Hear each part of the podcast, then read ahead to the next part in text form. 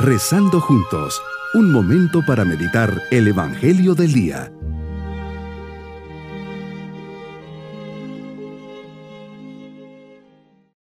Les saludo de forma especial en este día miércoles de la segunda semana de Adviento. Caminar hacia Belén significa caminar en la fe, y esta fe se forja en el esfuerzo de cada día. La fe es un camino hermoso tapizado de rosas que están llenas de espinas Habrá momentos de titubeo, de incertidumbre, de dudas. Sin embargo, siempre debe de vencer la fe. Así es el camino hacia Belén, la luz de la fe encendida en nuestras almas. En nuestros momentos de dificultad también tiene que prevalecer la luz de la fe. Creer cuando todo va viento en popa es fácil. Creer cuando el temporal de la adversidad choca cruelmente contra nuestra pequeña embarcación es más difícil. Pero esto es lo que nos hace gigantes de la fe. Nunca ha existido un santo sin una fe probada. Meditemos en el Evangelio de San Mateo capítulo 11 versículos 28 al 30. Señor,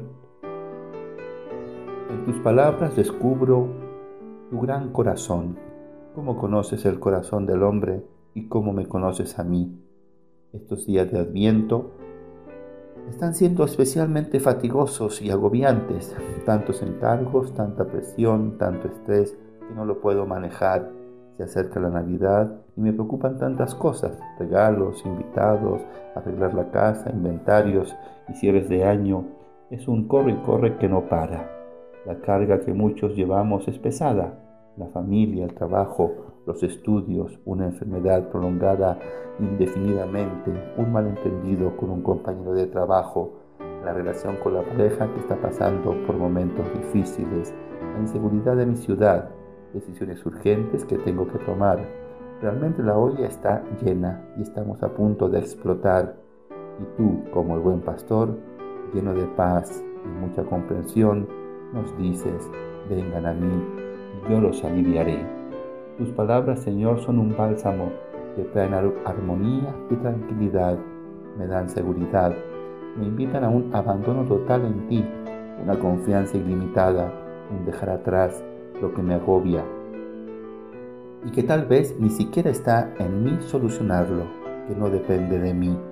Señor, encontrar descanso es algo que todos siempre buscamos, forma parte de nuestra condición humana Descanso que no implica que los problemas o el esfuerzo vayan a terminar.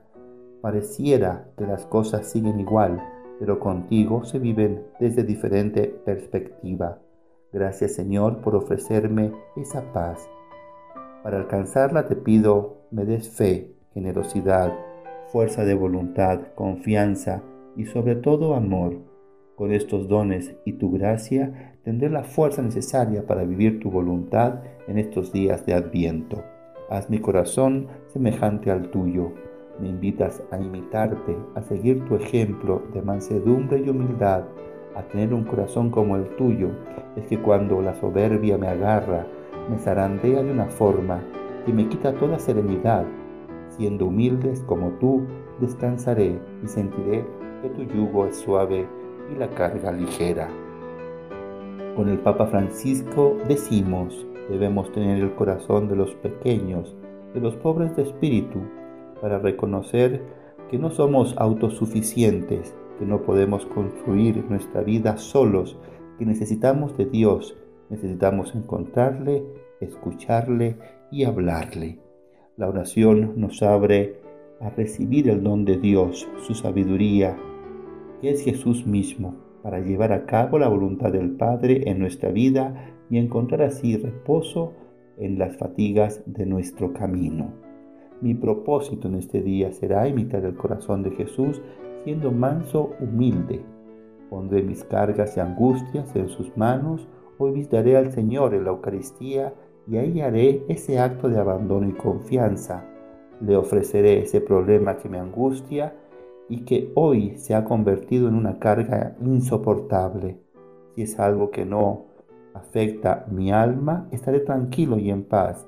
Si es un problema material, confiaré en su providencia. Mis queridos niños, Jesús quiere ser nuestro descanso, busca suavizar nuestras penas y dificultades, hoy díganle a Jesús que lo quieren mucho y le agradecen de corazón que Él lleve todo lo que les causa un peso o un dolor. Y nos vamos con la bendición del Señor. Y la bendición de Dios Todopoderoso, Padre, Hijo y Espíritu Santo, descienda sobre todos nosotros. Bonito día.